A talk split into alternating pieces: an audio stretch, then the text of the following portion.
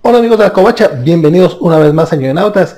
En esta ocasión vamos a echarle un vistazo al más reciente tomo recopilatorio de Locan Key titulado La Edad Dorada o La Edad de Oro. Mi nombre es Valentín García y estamos grabando desde el cuartel general de Isaac de la Racha, ¿qué tal? En un momento comenzamos.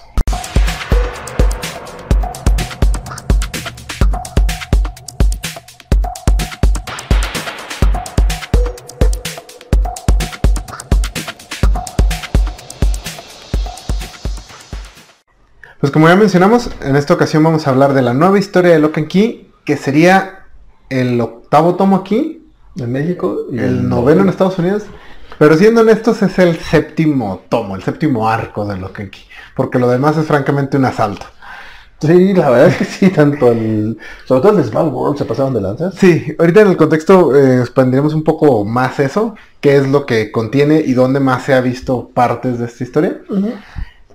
Pero eh, esta historia viene de, parte del mismo equipo creativo que hizo toda la saga de Lock and Key, que es Joe Hill como escritor y Gabriel Rodríguez como dibujante. Que creo que es de esos pocos raros casos en los que vemos un equipo creativo siendo, o sea, como los co-creadores y que se mantengan a lo largo de tantos números, porque pues ya tienen ellos más de 10 años este, haciendo este, sin, que no tengamos a ningún otro dibujante metiendo mano, más allá de algunas portadas variantes. Sí, es un equipo muy sólido, que es más o menos como se maneja los de autor. En este caso sí, nadie que no sea Gabriel Rodríguez ha dibujado una sola página de Lock Key. Eso sí ya es un poco más especial, porque aún en series de autor, sí de vez en cuando pues piden ayuda a dibujantes para pues algún mes donde se atrasó el dibujante principal, cosas así. Aquí no, ni una sola página. Todas las historias cortas de una o dos páginas que han salido en, para los días del cómic gratis, todas las ha dibujado Gabriel Rodríguez y las ha escrito Joe Hill. Que como lo mencionábamos en el video que hicimos acerca de, Bienvenidos al Octave, que es el primer tomo, la evolución de Gabriel ha sido fenomenal. Más adelante también abondaremos en eso, pero es que en serio, qué chulada. Pero con esto entramos a lo que sería el contexto y vamos a contar un poco de qué es este tomo, qué contiene y cómo llegamos aquí. Bueno, la Edad Dorada se ubica a inicios del siglo XX y tenemos pues como el hilo conductor como siempre es Key House y la familia Locke. En este caso pues son los miembros de la familia en, en aquellos años y se divide en cinco capítulos que los primeros tres, cuatro son realmente historias muy cortitas pero que sirven mucho para presentarnos a los personajes. Bueno, el cuarto capítulo sí tiene una aventura un poquito más, más larga y el quinto capítulo que es la cereza del pastel, porque es un crossover con el universo de Sandman. Que también, no sé cuántos crossovers tenga Sandman, según yo son pocos porque Neil Gaiman tampoco deja que mucha gente... Así es, en el caso específico de Sandman, Neil Gaiman tiene ahí un contrato bastante único y peculiar. Ahorita, así rápido a la mente, no se me viene alguien más que tenga una situación así, donde a muchos se nos olvida, pero The Sandman es un cómic de DC. Y de hecho se ubica dentro del universo DC. Entonces todos estos personajes son propiedad de DC y Warner Media. Pero dentro del contrato que firmó Neil Gaiman, no sé cómo le hizo, él tiene que autorizar cualquier uso de los personajes principales de Sandman. Este, mm, creo yo que no es todo el universo, pero al menos lo que son los siete eternos, sí tiene que autorizar el, para que aparezcan en cualquier otro cómic. En el mejor de los casos, lo único que hace es recibir el cheque y decir sí, que vaya, pero hasta eso no ha, no, ha caído como en excesos. O sea, sí tenemos todo esto, todos estos últimos cómics que han salido de The Sandman Universe. Sí. y aún así los, sí, están curados por él. Eh, por eso digo, curaduría, o sea, a lo mejor realmente no van a recibir el cheque, pero él da el visto bueno. Sí. Y es lo mismo que pasa, o sea, para este crossover, pues Neil Gaiman lo, tuvieron que haber convencido con la historia, viendo el equipo creativo y viendo el resultado, o sea, la verdad es que qué bueno que, que Neil Gaiman, pues que no, se ve que es buena onda el vato. Sí, es, compilla, se ve compilla. O sea, siempre y cuando lo hagas con, buenas intenciones, creo que, que sí lo permite. Y, y qué bueno. O sea, porque... Sí. Bueno, ahorita entramos al, a la reseña. Este, como parte del contexto, eh, ya desde 2019, 2018, en, los, en estos pequeños, estas, estas pequeñas historias que se incluyen aquí, pero pues que salían en, como mencionas, en un one shot o en, dentro del día del cómic gratis o en, en alguno que sean pequeñas historias, ya nos dejaban este, pistas de que todo iba a culminar en, le, le llamaban este, en una historia de ensueño. O sea, it's gonna be a dreaming, algo así, es como, ah, culé, desde entonces. Que la verdad es que yo creo que nadie se imaginaba hacia dónde iba esto. Sí, de hecho, bueno, varias de las historias que ven aquí, eh, Lock and Key, desde que está en publicación, que fueron sus 36 números de la historia principal, Joe Hill y Robert Rodríguez han estado sacando pequeñas historias autoconclusivas para eventos especiales, convenciones como el Día del Cómic Gratis o el aniversario de algo, ese tipo de cosas.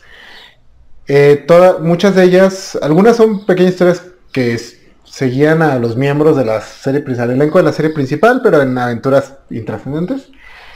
Pero ahí empezaron a meter estas historias que se ubican en el pasado con el elenco completamente diferente. De hecho, la primera de estas historias, que creo que es la de Small World, apareció en el 2010. Entonces en su momento no parecían tener como mayores planes. Y sí, pues durante el proceso de publicación estuvieron sacando esas pequeñas historias, termina Lock and Key y continuaron con este patrón. Nadie creíamos que estas historias fueran como a, a más allá.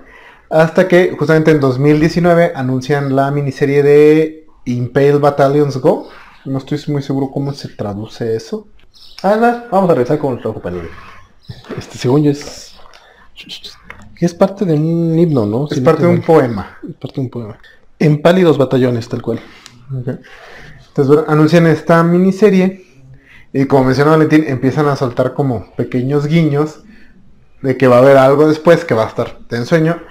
Hasta que ya hicieron el, anuncio oficial y si mal no recuerdo fue con esta imagen de la llave del infierno, pero en el patrón como están las portadas de los tomos de Key. Que cuando lo piensas, tiene cierto sentido. O sea, que si tienes la llave del infierno en el universo de Sandman, y de pronto es una llave, el diseño es muy, muy icónico. Sí. Entonces, pues está bien. O sea, claro, lo- lo pu- tiene sentido que lo puedas juntar con el universo de Lock and Key, pero también es como, es tan fácil que salga mal. De hecho, siempre está esta frase que no puedes volver a casa y aplica mucho a estos escritores que regresan, sobre todo cuando regresan como al trabajo que los hizo famosos. Es muy común que no puedan revivir las viejas glorias. Este, lo hemos visto como cuatro veces con Chris, con Chris Claremont en X-Men. Hasta cierto punto Peter David en Hulk. Regresó a hacer una pequeña historia de 6, 7 números en los 2000 este, lo, lo hemos visto con varios creadores. Y esta, sobre todo por ser una... Es una continuación, bueno, no es una continuación, pero continuar una franquicia que tenía, que está como ya muy cerrada, que es Lock and Key. Es una historia muy redonda. Y al mismo tiempo hacerle un crossover con uno de los cómics más aplaudidos de todos los tiempos. Era muy fácil que fuera completamente así una historia para cobrar el cheque. Sí, sí, Y porque se los íbamos a dar ese cheque, la verdad. Pero la verdad, este creo yo que le salió muy, muy, muy, muy bien. Joe Hill se ha dicho que esta es la última historia que va a contar en el universo de Lock and Key. Sí, ¿Sí? en, en declaraciones eh, ha dicho que es la última historia que piensa contar. Maldito sea, porque dice que tiene otra. Pues, yo, yo creo que pues algún día se me acaba la lana. No, es que se ha dicho que eh, tiene una historia situada en la Segunda Guerra Mundial, Hmm. que es una épica de 36 números, igual así dividida en 6. O sea, como que él tiene ya las... Entre él y Gabriel Gómez Rodríguez lo han platicado, pero también han dicho, eh, está la idea, como hay muchas ideas. Sí. Ojalá si, si esto ocurre, o sea, a mí me gusta mucho Lock and Key. Si algún día ocurre, espero que se tarden bastante en volver a ese mundo, porque eh, esta vaca todavía no está flaca, pero tampoco hay que exceder más. Sí, sí. No, no, hasta ahorita los siete tomos, o las pequeñas historias que están por ahí bailando, este, van de, de menos a más y empiezan muy bien. O Sí. sea, la verdad es que sí. De- ahorita estamos saltando un poquito al- a la opinión sin spoilers completamente, porque no hay manera de no, no llegar a eso. Y yo sé que luego soy como el mamón que de repente cosas chingonas como el carnicero de dioses, de repente digo, "Ah, está bien, ña, ña". Aquí no puedo, aquí no puedo decir otra cosa, es pinche comixazo. Sí trae su fanservice, fanservice comiquero, no fanservice otaku, no empiecen mal. Este, sí, no, ya me di cuenta que No, no es lo mismo. Sí, ya me di cuenta, ya me, ya me, ya me regañó Rafa la otra vez. No, es que no sabe lo que es el fanservice. ¡Oh! Oliver, fanservice ñoño, no otaku. Y aparte, mm, o sea, la historia es... eh, No, no, no, no quiero soltar spoiler todavía, pero es- tiene tanto sentido, o sea, lo, lo, lo- sienta tan bien en los dos universos Sí.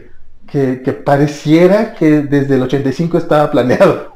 Sí, porque no contradice nunca la historia de Sandman. No, no, no, o sea, ni la de Ni Key. Locan Key, o sea, se ve, se ve que ama a Sandman, o sea, Sí. que yo, yo, yo Gil es de estos fans de Sandman, lo hizo con un respeto y es chingón ver estos personajes y está dentro de su continuidad y está tan bien hecho y aparte el arte de Abel Rodríguez. No, y mete mucho, como dices, mucho fanservice. Y aún así es puro fanservice que tiene sentido. Porque no aparecen los eternos fuera de los que tendría sentido que aparecieran. Este aparece Morfeo, pero aparece poquito porque en ese momento no podía aparecer mucho por el punto en el que se ubica la trama. Entonces sí, también no se excedió así en que, que aparezca Destino, que pues, no, no, o sea, metió todo el fanservice que pudo dentro de los confines de la historia que quería contar. Entonces sí es un gran ejemplo de, de volver a casa y que quede chingón y de hacer un crossover que se sienta eh, natural, emotivo este, y como parte orgánica de la historia que ya habías contado. Sí. No, no, sí, tenía dos trabajos y los hizo magistralmente. Con explicarles cuál es la trama sería ya un spoiler. Porque por la estructura de este tomo, como ya mencionamos, lo que hace es que recolecta varias historias cortas, escritas a lo largo de 10 años. Y básicamente el final de una historia te lleva a la que sigue y el final de una historia... Entonces, la trama del crossover eh, surge del... Es un spoiler de eh, Pálidos Batallones. Y en Pálidos Batallones hasta cierto punto surge de la historia de Open the Moon. Entonces no les puedo decir exactamente cuál es la trama de este tomo. Pues bueno, yo creo que ese es un muy buen pie para, pues ya, ya vamos a entrar con, con a la reseña completa, con, con spoilers. Eh, la recomendación previa, pues la verdad es que creo que no hay manera de, de engañar a nadie, ya lo dijimos, totalmente recomendable. Ahorita se consigue muy fácilmente todavía el tomo en inglés, este, es de 30 dólares. 30 dólares, así es. Mm, La verdad es que es un excelente precio, lo en Amazon a lo mejor hasta consiguen un, un mejor precio. O la versión este, mexicana ya salió, salió dos semanas después que el, que el lanzamiento en Estados Unidos. Entonces, de hecho, pues aquí ya tenemos, este, Isaac se compró la versión en inglés, yo me compré la versión en español. Eh, cualquiera de las dos opciones creo que son muy, bu- muy, muy buenas. La versión mexicana cuesta 309 pesos y Panini continuamente tiene descuentos. Entonces, aunque estaría chido que apoyaran con el precio de portada, pues la verdad es que yo no lo haría. Entonces, ahí está la recomendación. eh, vale. O sea, si son fans de Sandman, pues dense. Aunque se va, te va a tardar un poquito en entrar a la parte de Sandman, creo que vale mucho, mucho la pena. Y a lo mejor, y a, lo mejor es la trampa de, Joe Hill, al, leerse todo, toda la historia, pues van a querer ir a leer Locan Key. Y si son fans de Locan Key, pues dense, porque aunque no son la familia Locke que conocieron en, los seis tomos originales, tiene todo el feeling, tiene todo toda la diversión de las distintas casas, de las distintas llaves. Entonces, yo no, no, no veo manera de no recomendar. Incluso si no son fan de ninguna de estas dos franquicias, me parece un muy buen punto de entrada. Eh, claro que no van a estar tan familiarizados con todo lo que pasa, no van a cachar todo, todas las referencias y todo, pero es una historia bastante contenida, con un principio y un final, y les va a dar una muy buena idea de lo que van a encontrar en Lock and Key, y también hasta cierto punto les va a dar una buena idea de lo que van a encontrar en Sandman. Entonces, también, si, si han visto esta colección en las tiendas de Panini y han dicho, ah, Lock and Key, no sé, es el hijo de Stephen King, este me parece un muy buen tomo para probarlo porque es una historia completa. Dicho eso, como gordo en tobogán, vámonos con la reseña ya con spoilers.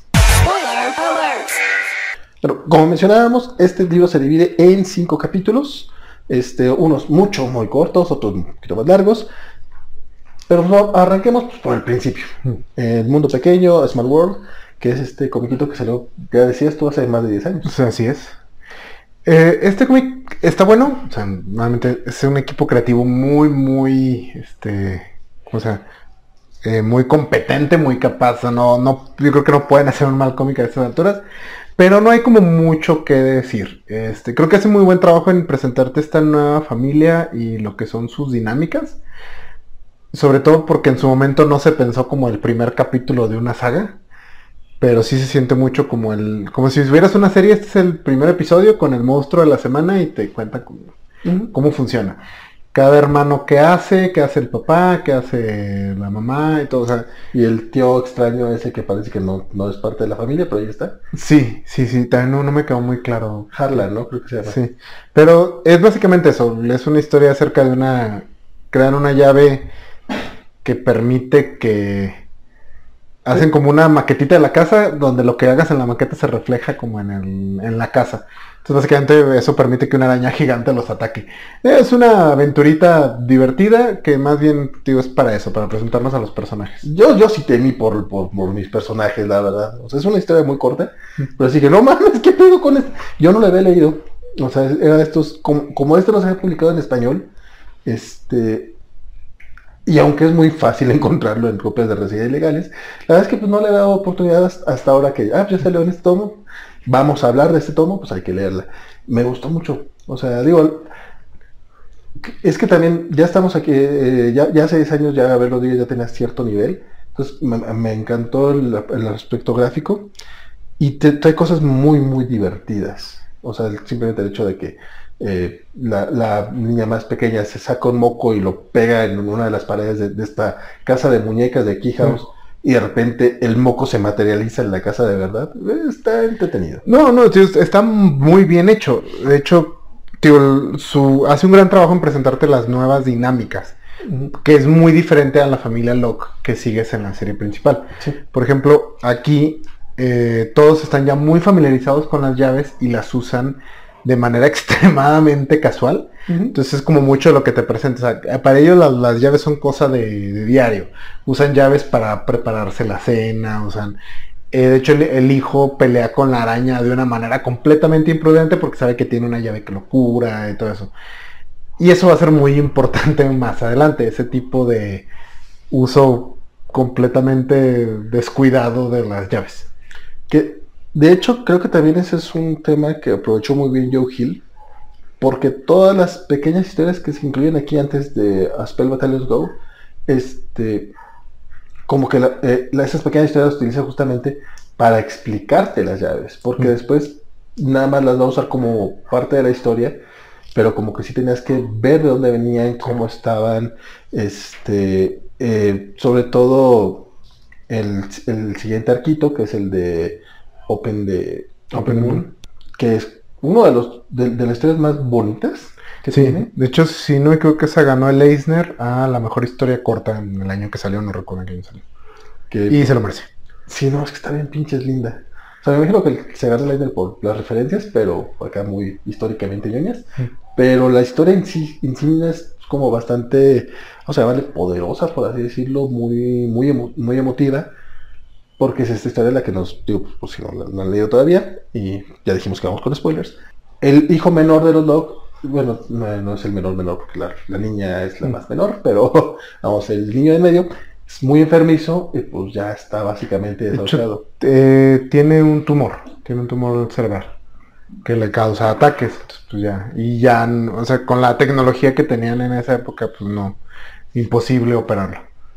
Sí, y que cada, cada vez ya va a estar peor el asunto, ¿no? Hasta que ya muriera. Sí. De hecho, no me queda completamente claro. Porque le- le- le- eh, el niño siempre quiso viajar. Sí. Entonces, eh, como que le dan de regalo este globo aerostático que los lleva, pues realmente A la luna. a la luna, eh, literal, porque tienen esta llave que eh, los lleva a un mundo tipo de fantasía, por así decirlo, donde pueden se- acercarse completamente a la luna, abrirla para ver lo que es el detrás de cámaras, por así Sí, como tras bambalinas, más Sí. bien sería. Sí, como una tramoya de, de teatro, sí. Sí. Y ahí están como todos los miembros ya fallecidos de la familia Locke. Sí, no, no, no queda muy claro, pero está bien bonito. Sí, porque O sea, no es de que se muera, o sea, no, no es, no es eutanasia como tal, pero sí, o sea, como que le adelantan su muerte y lo llevan a este cielo de los Locke. Sí, porque ya no, o sea, de hecho no puede volver. Sí, sí es como el cielo de Doc, porque también lo, lo acompaña el tío, que también tenía una herida de bala que lo poco a poco lo estaba matando. Entonces, ellos se quedan, pero, pero el papá sí llega ahí Y los regresa. deja y el papá regresa. Sí, no, no queda muy claro, pero sí es una historia increíblemente emotiva. O sea, Pero que no te estás llorando al final de Sí, o sea- importa, ¿no? Es como 16 páginas. no, un poquito más, va a ser como 10, 12 páginas. Pero sí, no, no es una historia larga. Y la verdad, yo no soy papá, pero si fuera papá, yo creo que me quebraría. O sea, sí, así como en la situación actual, sí, de repente es como... Decir, si fuera papá, yo creo que sí, si no la podría leer. Todo porque en, en otro tipo de historia o con, con- con un escritor menos chingón, así menos competente para que Ojeda es un chingón, hay ciertos diálogos que incluso podrían ser muy cursis, como el de la niña esa, eh, la, la más pequeña que le dice, ah, cuando regreses me traes, o por qué a mí no me llevan ahí. Entonces, pues, pues, es un diálogo muy inocente, pero era muy fácil que lo que, que se viera hasta tonto, pues, como que, ay, niña pendeja, y no, esto está ternura, o sea, la, la inocencia de la niña. Sí, ah, la verdad me supera el explicar por qué la historia funciona tan bien. Porque a mí sobre todo este tipo de historias no me gustan, que son lo que yo llamo emboscadas emocionales. Sí, es la razón por la que no tienes corazón y odias todo lo de Pixar, pero... sigamos No, sí me gusta la Pixar, no, no me parece tan emocionalmente emboscador Pixar, pero que es muy como este tipo de historias de, mira, esta niña está bien bonita, pues se va a morir. o sea, no, no me gustan, así como no se aceptan devolución. Bueno, porque esa está mal hecha. Sí, pero te digo, es ese tipo de historias no me gustan y no sé explicar exactamente por qué aquí funciona tan bien. Pero sí, justamente a eso me refiero con, con tener otro tipo de escritor. O sea, porque esas historias, y qué buen ejemplo diste con No se aceptan devoluciones, o sea, si tienes a, un, alguien que es un incompetente, aunque sea la misma historia, digo, no es la misma historia tal cual, pero aunque sean el mismo tipo de historias, no, no, no, no, no logras que realmente conectes a menos de que a menos de que les des demasiado permiso. O sea, yo sé que es- esa película en particular le fue muy bien y mucha gente dice que qué bonita la fregada. Pero más bien creo que hay gente que ya estaba como dispuesta a, a llegar a eso. Ah, es que nadie quiere ser el, el de, nah, a mí, la, la- a mí el, el- el niño enfermo no me causó nada. O sea, uno no quiere ser ese en una reunión social. Pero en esa película, ay, güey, esa sí está muy malita. Este, pero, pero acá a lo mejor es que sea tan corta y tan concisa y que o sea, está bonita, está muy, muy, muy, muy bonita la historia. Y también pues, tiene este, este elemento de cuando pasa la fantasía, este, el tipo de estrellas que maneja, el tipo de, de- digo, no, no, no, no, lo quiero mencionar yo porque realmente no es algo que yo, le- yo, le- yo le- yo haya leído, pero pues tiene todo este feeling de los cómics de, de, de Little Nemo. Sí, sí. Hasta el, cómo están los dibujos en el, supongo que este efecto lo hicieron con el coloreado, pero se ven como se veían las páginas de Mario Limo impresas en el papel periódico, porque sí tienen un aspecto muy particular.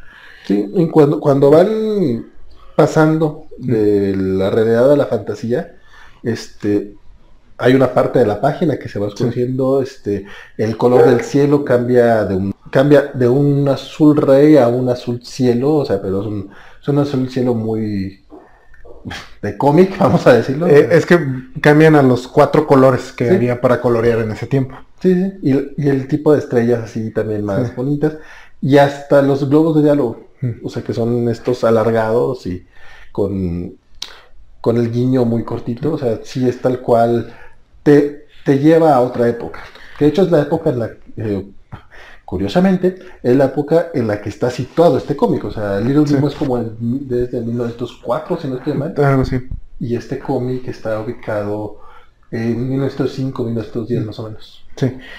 Ahorita que mencionabas que es tan cortita, creo que tal vez es eso, que no, no explota la tragedia.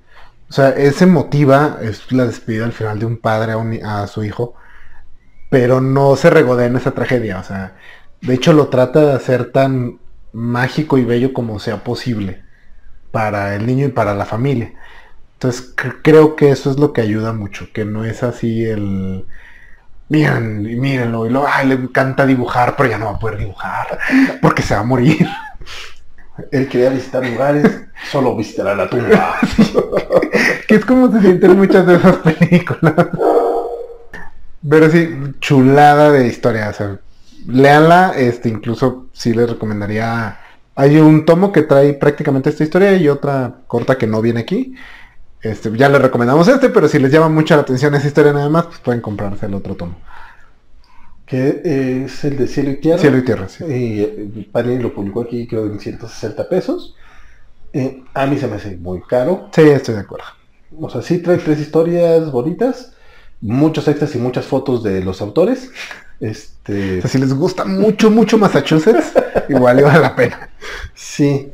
Eh, yo es el único, la única de las tres cotas que había leído previamente, justamente porque viene en ese tomo, pero cuando lo compré sí me sentí un poco estafado. Qué bueno que lo rescataron para, para esta historia. Aparte, es eh, sí es coral, o sea, de, de repente sí dije, ¿por qué me van a repetir este cómic? Bueno, porque sí lo necesitas en la historia. Sí, sí es muy importante, de hecho, más adelante. Sí. El segundo capítulo, dices esto, es más un chiste que otra cosa. Sí, la tercera historia que es eh, Face the Music es una historia de tres, cuatro páginas, cortísima. Este es, es un chiste, básicamente. Es también como que reafirmar mucho la manera tan casual que utilizan las llaves estos personajes. Entonces está simpático. Está lindo. Sí, no, cuando no, gato rompe. Está, está bonito, está bonito. Este, Que tiene nada más este elemento de cómo Locan Key es como fantasía, pero siempre llevada hasta el punto donde se vuelve traumática. Entonces es como ese tema condensado en una pequeña historia. es que Joe Hill es escritor de terror. Digo, es escritor. Le gusta la fantasía, pero sus Pues- fuertes son los de terror, ¿no? Así es.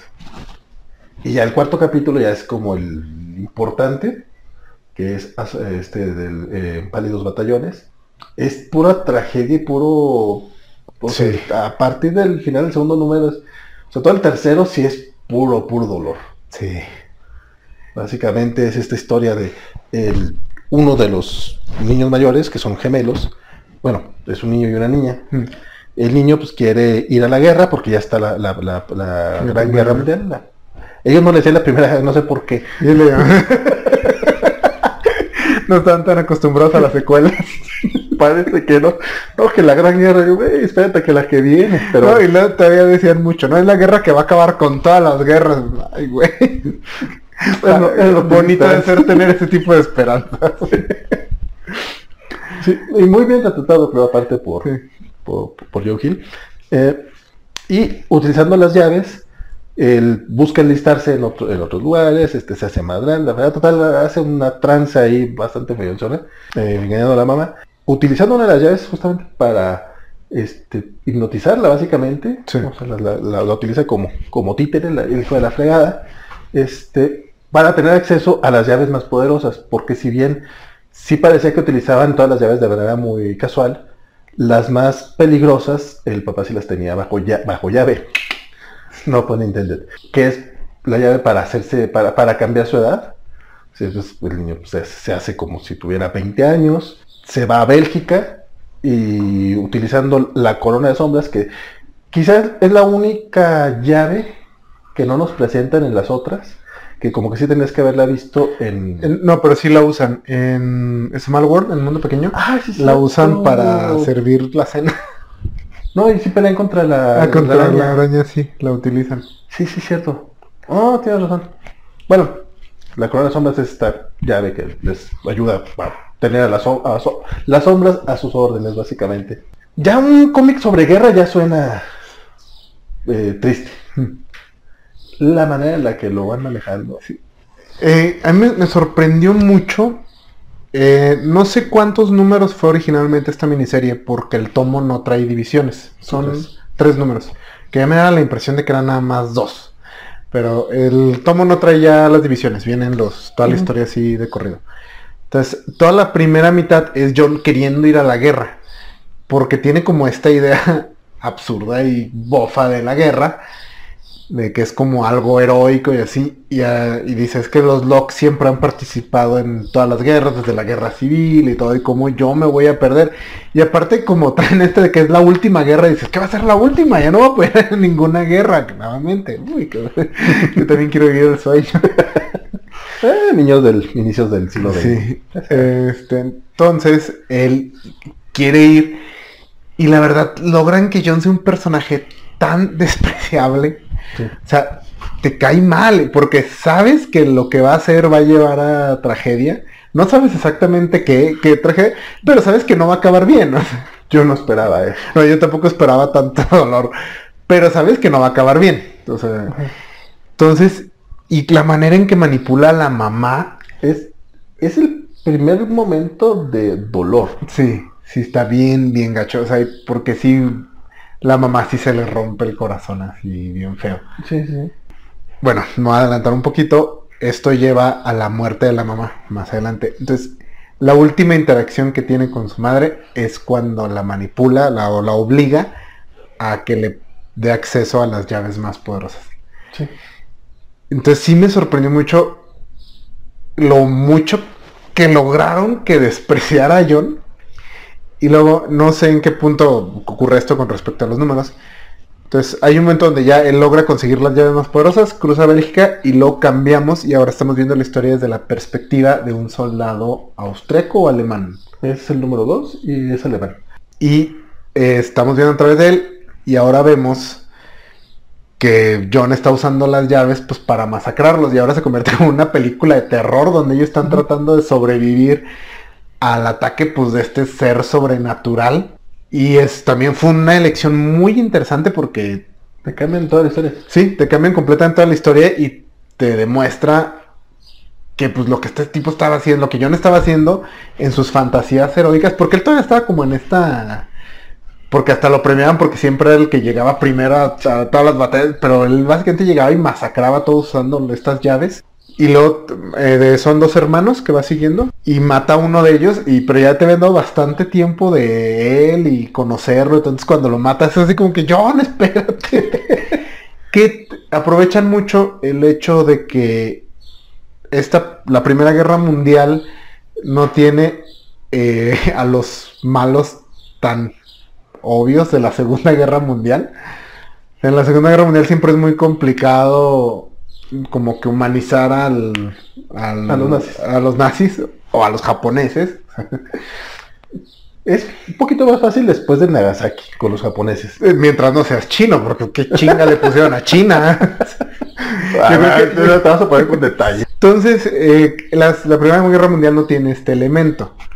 Entonces, es mucho más fácil dar ese giro y que de pronto lo veas desde el otro punto de vista. Y nuevamente, no hace nada para que sientas simpatía por John mientras presencias estas matanzas que hace. Y luego cuando por fin pasa algo, o sea que los, eh, los alemanes logran contraatacar y lo lastiman, inmediatamente se regresa a su casa A llorar. a llorar. Sí. Eh, justamente es donde termina el segundo, el segundo capítulo, que, sí- está muy raro la, la lectura así tan, tan de corrido. Eh, termina justamente cuando llegan los, los alemanes austriacos a Key House y matan a la mamá. O sea, ese splash page de cuando lo están atravesando, dices, ¿sabes que hay un gabinete que, que, que- con el que se podría curar la mamá? Pero igual es bastante doloroso. Y es más doloroso que no llega a, a salvarla. O sea, sí es como que... ¡Ay, güey! Y porque bueno, ya él, es la pelea por eh, eh, los eh, estos soldados logran llegar a Key House. Eh, uno quieren, se dan cuenta que hay como elementos mágicos, los quieren conseguir, eh, no les vamos a platicar todos los detalles. El giro final de la trama también. o sea, Sí, porque cuan- cuando, ves que ya, se- ya los, los soldados deciden retirarse, porque hay uno que todavía como Sí. que agarra la onda. el que hemos estado siguiendo a partir del segundo capítulo, que es como básicamente es el héroe de la historia. Eh, eh, su oficial al mando consigue la corona de sombras e inmediatamente se pone en modo super villano, así, pe- pero así. así que, ¿Qué pedo? Entonces él dice, no, no, ¿saben que Ya, o sea, lo noquea, le quita la corona y les dice, ya nos vamos, no nos sigan, no, basta. Entonces él al final es como el héroe de esta historia, creo yo. De hecho, pues sí es por mucho el personaje más empático, él y su hermano al que matan. También es que los otros soldados desde el principio te los ponen como bastante ojetes. O sea, inmediatamente de, el que- "Ah, hay mujeres aquí a violar. No, pero este incluso eh, una de las cosas chingonas que hace este Gabriel Rodríguez, no sé si sea de, eh, de, eh, cosecha de él, o sea, sean indicaciones de Joe Hill, pero cuando, cuando los dos soldados se acercan con el general, en el fondo ves como un perrito se acerca con los otros soldados y se va, se va, se va junto con ellos y luego terminan dándole una patada. Y todo eso pasa muy en el fondo. O sea, una persona que patea perritos, Sabes sabes la, la manera más rápida de presentarte quién es el malo de la historia. Sí, sí, sí. O sea, por eso cuando lo atraviesan con un lápiz, literalmente porque pues, es la Dollhouse y es un lápiz gigante el que atraviesa a ese güey, al que patea el perrito, te da gusto. Sí. Es como, pues, sí, o sea, este tenía que haber muerto. E incluso me mete, logra meter mucha historia en interacciones muy cortas, porque te habla de el uso de gas mostaza durante la guerra, Sí. cómo estaban rompiendo los tratados de no uso de armas químicas, la manera tan absurda en que los altos mandos veían esta guerra, o sea, porque la Primera Guerra Mundial tiene el, el detalle que fue como la última guerra de los poderes coloniales. Todavía era esta idea de... Todavía existían mucho este como mentalidad casi medieval de De los imperios. Sí, los imperios, los estatus sociales, los rangos, los sir, los lord. Entonces, si bien en, en todas las guerras siempre va a haber gene- generales pendejos que mandan a morir gente, eh, esta guerra lo tuvo como mucho, porque tuvo todos esos elementos combinados ya con armamento moderno. Y en unas conversaciones muy rápidas de 3, 4 páginas, te presentan como todo este contexto para da- darle como tragedia extra a la situación. No, no hacía falta. Pero todavía pa- para terminarla de, de amolar, digo, lo, lo estamos contando un poquito como en orden, pero realmente espero que ya lo hayan leído y que no sea mucha sorpresa para ustedes, pero sí este momento en el que eh, Jack eh, decide suicidarse por ser el culpable de haber matado a su mamá básicamente, que ti- tiene razón, o sea, yo, yo también lo culparía. O sea, el papá lo culpa de manera Sí, no, o sea, el papá le dice, o sea, así como, o sea, todo, no me acuerdo exactamente qué le dice, pero le dice, todo lo que pasó es tu culpa. Y algo así como que ojalá nunca hubieras vuelto, algo así le, le- le dice. Y tiene razón, todo es culpa de él. Sí, sí, sí. O sea, él, él causó todo esto. Y pues él decide, pues sí, suicidarse. Que aparte, la manera de suicidarse, culero.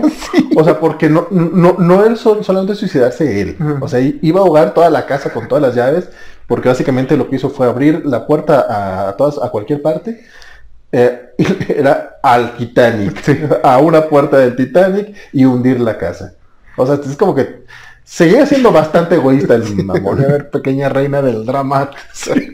O sea, se va a morir, se va a morir completo. Eh, por- porque esto lo toma de, de un, de un elemento de una práctica, creo que, de- creo, que creo que incluso es de Small World. Que no, según yo no es en... en- en- Sí, mencionan en- el Titanic eh, cuando va a ser su primer... Sí, como algo que Primer jamás van a hundir, que lo, lo más bonito, lo- te equivocaste aquí. La manera eh, casi... ah, Vamos a usar la palabra poética por, hacer, por utilizar una palabra mamona, pero casi poética de, cómo toma elementos de otras partes este Joe Hill para darle su cierre, para darle sus cosas. Te habla de alguien que sabe muy bien su oficio. ¿Y cómo logra al final darte un poco de empatía por John cuando se revela que está él en el infierno? Y que también, nuevamente, en un giro un poco melodramático, egoísta, le manda una carta al papá desde el infierno. Porque en, la, en Key House tienen un buzón donde pueden recibir cartas de cualquier lado. Entonces le llega una carta del infierno y es la última viñeta del, del cómic donde el papá está leyendo esta carta y se rompe así y empieza a llorar. ¡ah! O sea, la cosa era hacer sufrir al pobre Chamberlain Locke. No bastaba con que se llamara Chamberlain. o sea, Joe Hill lo odia. Que aparte, eh, digo, no, no vemos tanto del papá, creo que vemos mucho más de la mamá y de, de, Ma- de Mary y de Jack. Eh, pero el papá no parece ser una mala persona. No, O, o sea, se ve que sí es machista y que es este, pe- pero es por la época. O sea, porque sí menciona, ay, esta, es, esta mujer que se la pasa fumando y queriendo ir a votar. O sea, Sí, dice algo así como, ay, es que ¿por qué me fui a casar con una mujer como voluntariosa? Es algo así como el término que sí, ay, una mujer más sumisa era lo que yo ocupaba.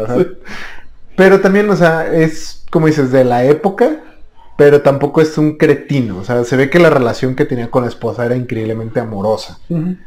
Y con los hijos también ve que se esforzaba por ser el mejor padre posible. lo cual no, hace que realmente no puedas tener empatía por el güey de Jack. Sí, O sea, bueno, no te creas, ya, ya cuando lo ves en el infierno ya sí. sí. Sí es como que, ay, güey. O sea, si llega el momento que dices, bestia, se me hace que ni a Felipe Calderón le desearía que se fuera al infierno. Hemos visto muchas representaciones del infierno en cantidad de, de- o sea, en Los Simpson tenemos el departamento este irónico de cast- de castigos irónicos donde Homero está comiendo la- la- las Las donas. donas, este en en ¿cuál fue en donde donde a Hitler este to- to- todas las días todos los días le meten una piña por el ano Eh, Little Nicky. Little Nicky, este, en The Good Place también vemos cómo se inventan todo un vecindario para, para molestar a cuatro personas. O sea, son, son, castigos bastante, sobre todo lo de la piel en arena, me imagino que es muy doloroso, pero no al nivel, en serio, que, que lo manejó aquí.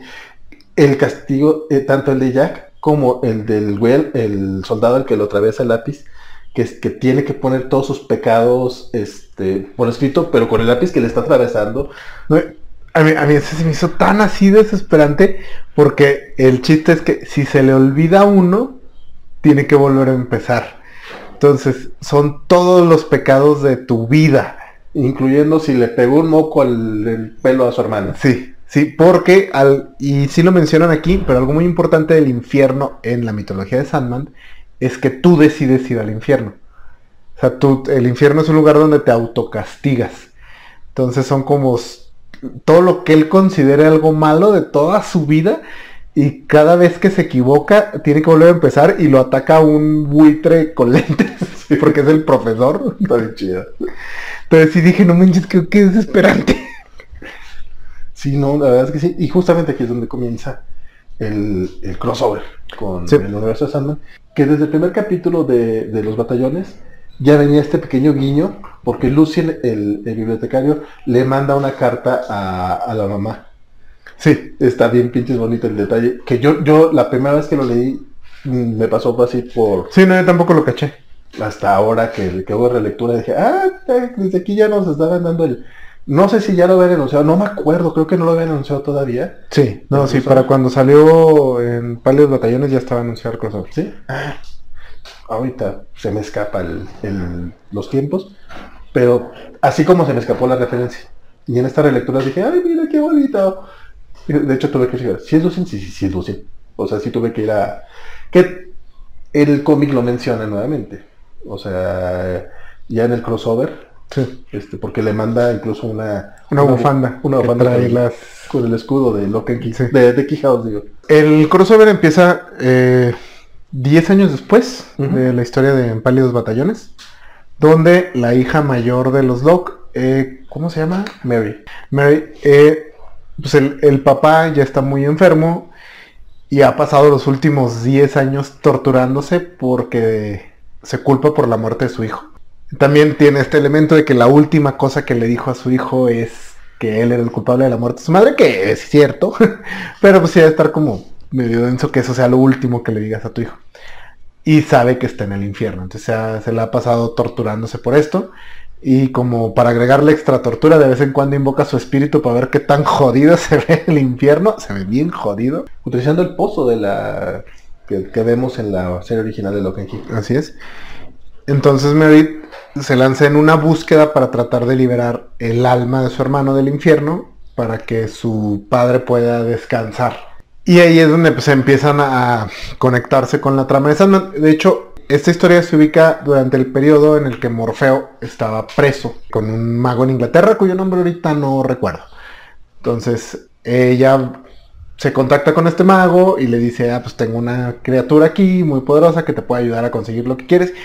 Una cosa va llevando a la otra y ella inicia su viaje a través de primero el mundo de los sueños, des- después el infierno para rescatar el alma de su hermano. Que la, pura historia... todo lo vamos viendo a través del, del punto de vista de Mary. Ya, ya, bueno, ya estos dos últimos capítulos. Este, es un gran personaje, Mary. Como la, hemos- la habíamos visto desde niña, y como que de niña estaba medio sin chiste, pero ya cuando, digo, no me va a sonar tan mal, este, pero también el, dibujo de Gabriel Rodríguez ayuda mucho, porque la dibuja bastante despampanante a la mujer, pero también es, una, es un personaje pues muy proactivo, bastante fuerte, es- o sea, y Es- es- lo sabe escalarlo. Es increíblemente decidida, increíblemente eh, como cada cosa que hace inmediatamente va a lo que sigue, va a lo que sigue. O sea, ella tiene su objetivo y no se desvía ni se detiene. Entonces cada cosa dice, ah, aquí eh, va encontrando obstáculos, busca una solución, la aplica, esto le lleva a otro obstáculo y así. Es una estrategia narrativa muy básica, pero por algo es básica, porque funciona. Aquí sirve muy bien para llevarnos en todo este viaje y para convertirla en, pues, en un personaje muy, muy fuerte.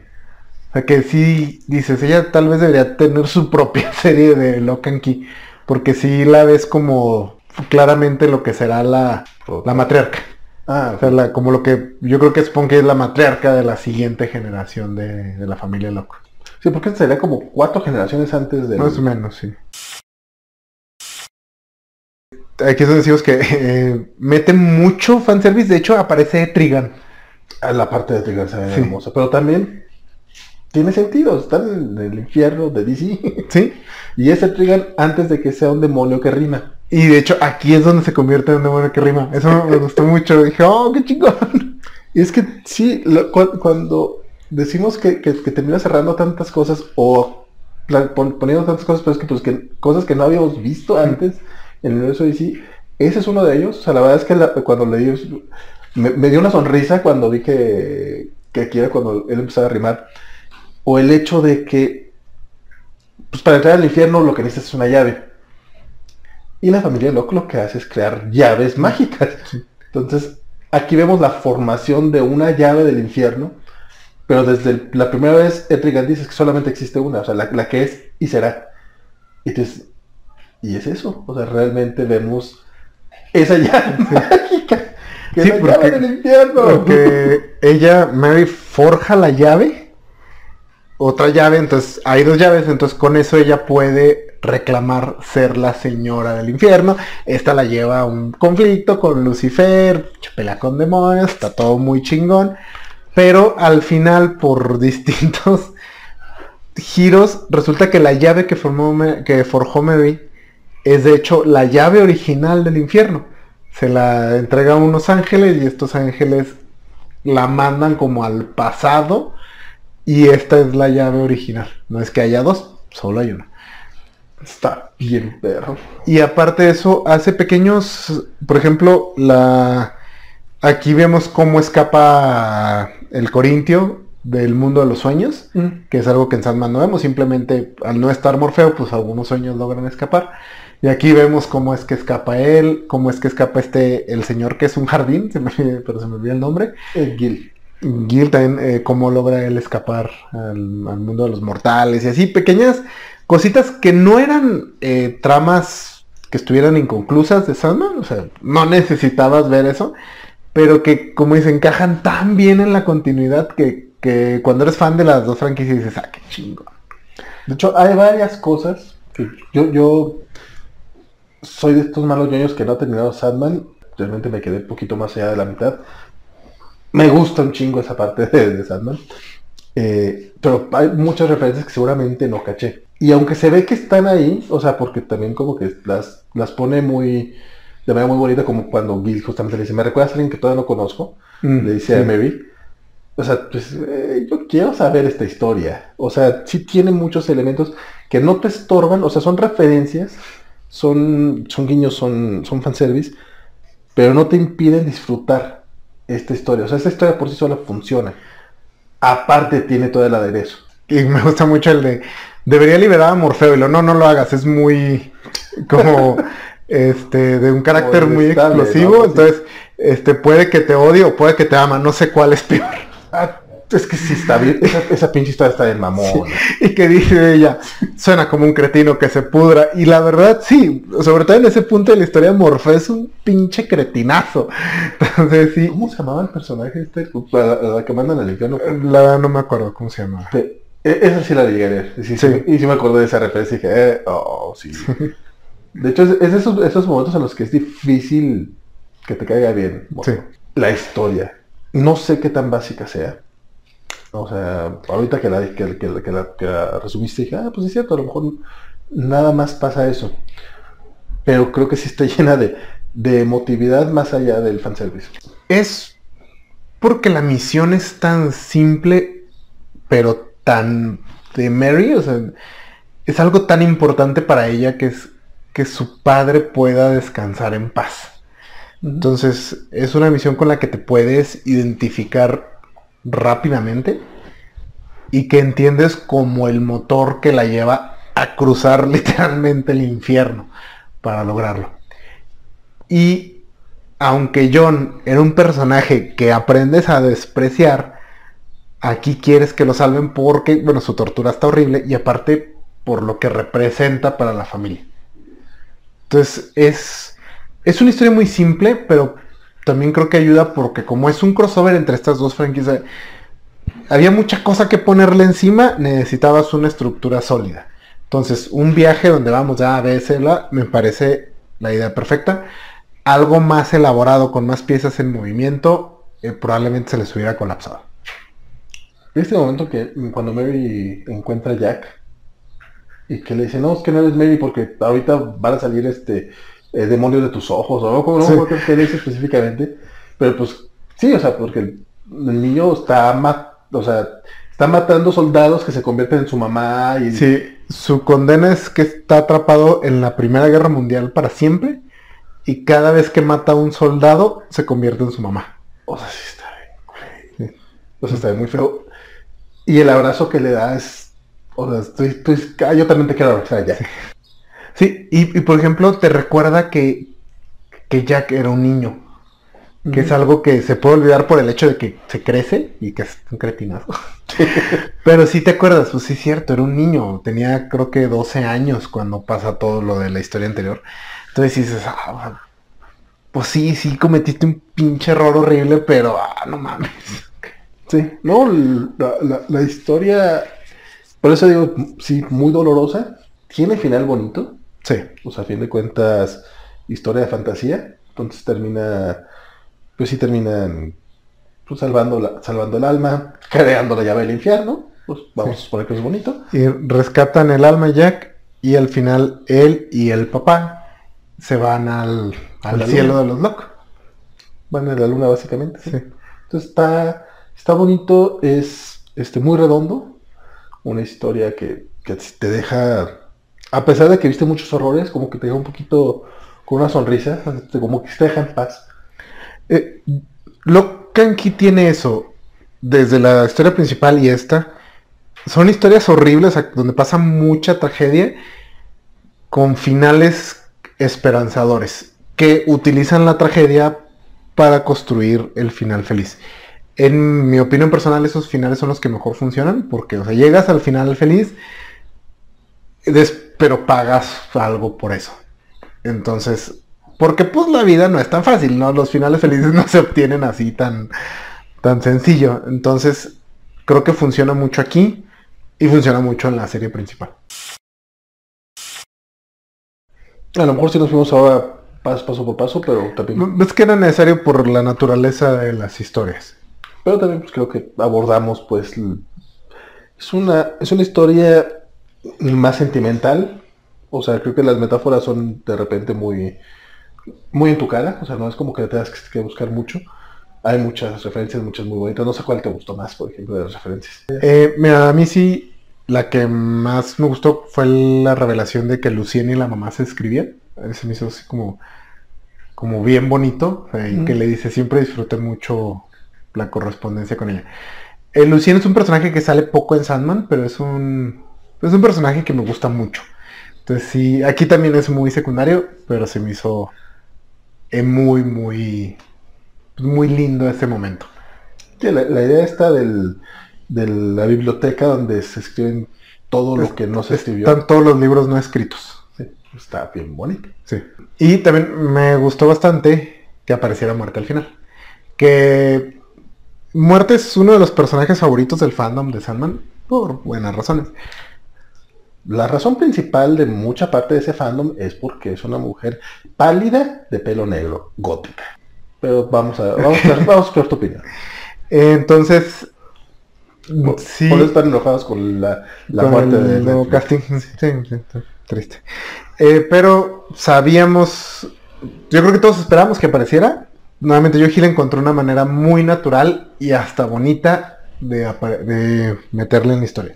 Sin que sintiera así como, y el personaje que todos querían ver.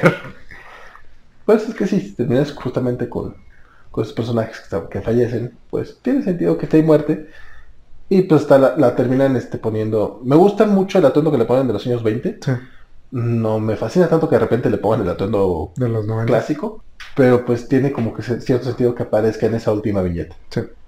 Porque también el apartado gráfico está es un trabajo brutal por parte de Gabriel Rodríguez, este que sí ya lo he dicho en distintas ocasiones y en distintos videos se queda la covacha, o sea, la manera en la que llegó a convertirse en este cuate, o sea, es un máster, eh, no solamente en el, en el storytelling es, y en el diseño de personajes, en la manera de meterte pequeñas historias en el fondo. Eh, mencioné hace rato justamente hasta donde patea el perro, pero el, el tomo está lleno de ese tipo de, de detalles y de cositas que se, pues, se te pueden ir si no le pones mucha atención.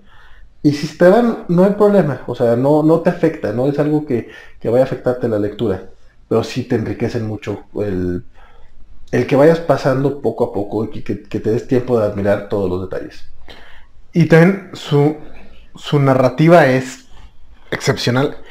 Hace mucho algo que se me hace un poco curioso, que tiene muchas secuencias, sobre todo conversaciones, todo, donde siempre está como exactamente el mismo encuadre.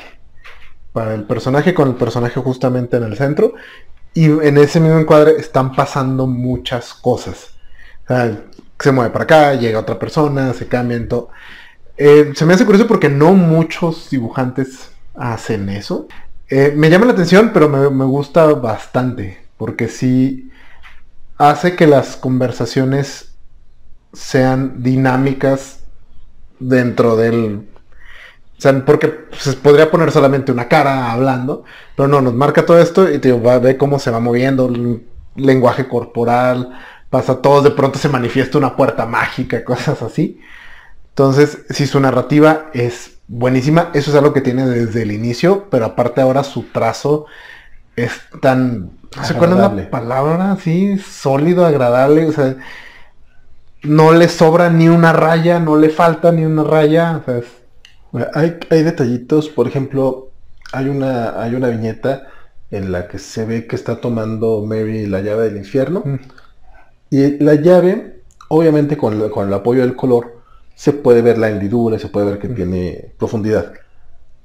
Pero si le quitas el color, o sea, también tiene los, lo- ju- ahorita me acuerdo por lo que dijiste de rayas, tiene justamente los trazos necesarios para darte esa sensación sin necesidad del color. O sea, si ADW se aventara de repente como este tipo de tomos que DC saca de eh, Unwrapped o no sé cómo chicos le pone, como sac- sacar uno de Hush a puro blanco y negro con pura tinta.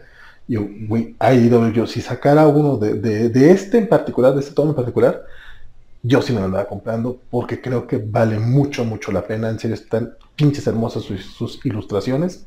Él sigue trabajando en, eh, eh, no en digital, creo. Él sigue trabajando este análogo, vamos Sí. a llamarle.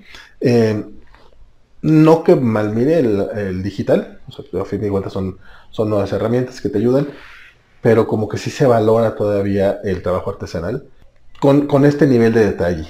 Otra de las de los viñetas splash pages que me gustan mucho es en Small World, en la eh, cuando te presentan los personajes, están en, la mesa, están cenando, entonces tienes el, el roll call que vemos en muchas partes donde ah, tenemos el- el- la cara de los personajes y la, y la, y la escena grande, ¿no? De, de ellos cenando. pero tiene la particularidad de que cada, cada parte eh, son viñetas también que van, eh, conforme la vas leyendo, va avanzando la historia. O sea, no es nada más la cara de, de los niños, o sea, es... De hecho viene Harlan y la mitad de la, la niña más pequeña, se me Sí. el nombre de ella. Mm. Y la otra mitad de la niña con, el, con la hermana, ¿no? En este, el Jack, que con lo bien que nos cae el hijo de la fregada, le está aventando un pan a, Mary y cuando vemos el, el espacio de ella ya le está pegando. Entonces, la manera en la que juegan con el tiempo y el espacio en el, cómic es muy complicada, es muy difícil y creo que aquí Joe Hill y Gabriel Rodríguez lo, lo hacen muy, muy, muy bien. No sé qué tanto sea de Gabriel Rodríguez y no sé qué tanto sea de Joe Hill porque los presenta como storytellers. O sea, a los dos los, los presentan como... No es guion de y dibujo de, o sea, se ve que se complementan mucho.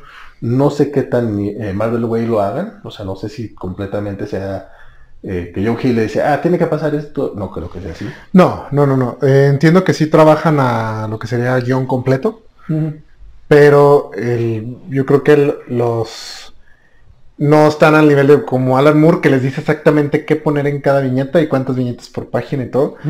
Eh, aquí debe ser, se me refiero a guion completo, quiere decir que ya trae diálogos, pero Joe Hill es el que va marcando el ritmo, o sea, cuántas viñetas por página más Gabriel. o menos. Digo, Gabriel Rodríguez, sí. Entonces, es, yo entiendo que así es como ellos trabajan.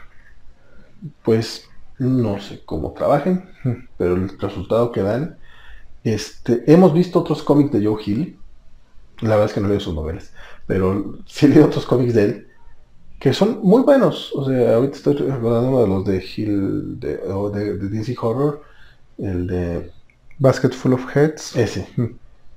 Está bien pinches bueno. No está al nivel de, de- de No. los últimos tomos de Loca aquí. Y no me refiero a la historia nada más. O sea, me refiero justamente al cómic ya terminado.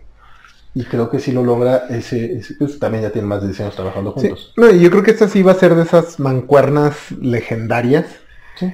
al estilo de Chris Claremont y John Byrne, de Mark Wolfman, George Pérez, ese tipo de, de creadores que si ya no sabes dónde termina uno y empieza el otro, Sí. y que eso siempre produce mejores cómics.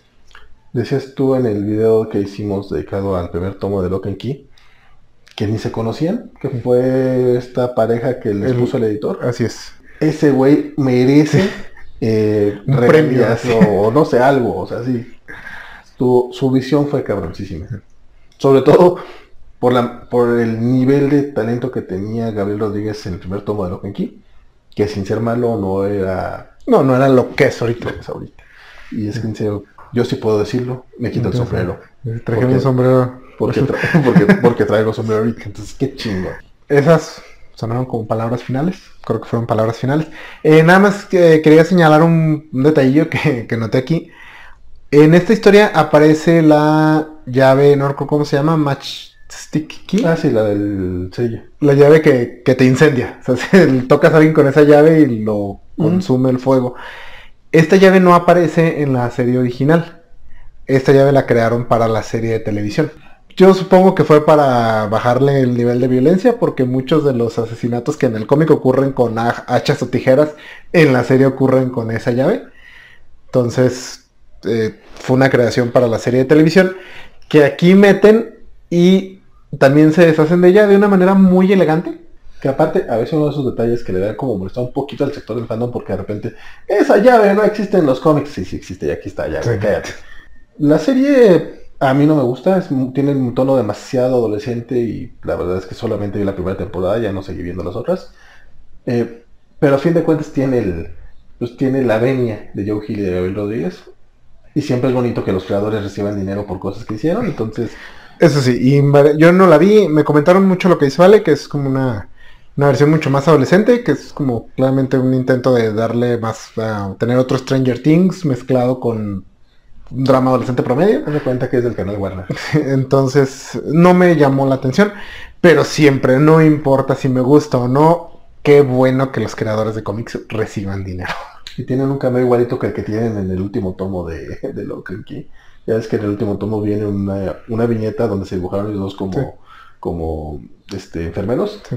Ah, salen igualito en, el Ah. en la serie. Entonces, eh, qué bonito, qué bonito. Eh, fuera de eso, la verdad ya no la seguí viendo. Pero está chido que, que, que agreguen esas cosas. Y a fin de cuentas, pues son creaciones de ellos. Sí. Chulada. Este, Isaac. Como dijiste, pues ya son palabras finales.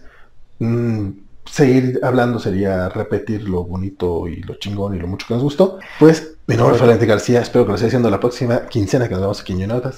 Isaac de la Rocha. Pues soy Isaac de la Rocha. Síganos viendo en. Adiós.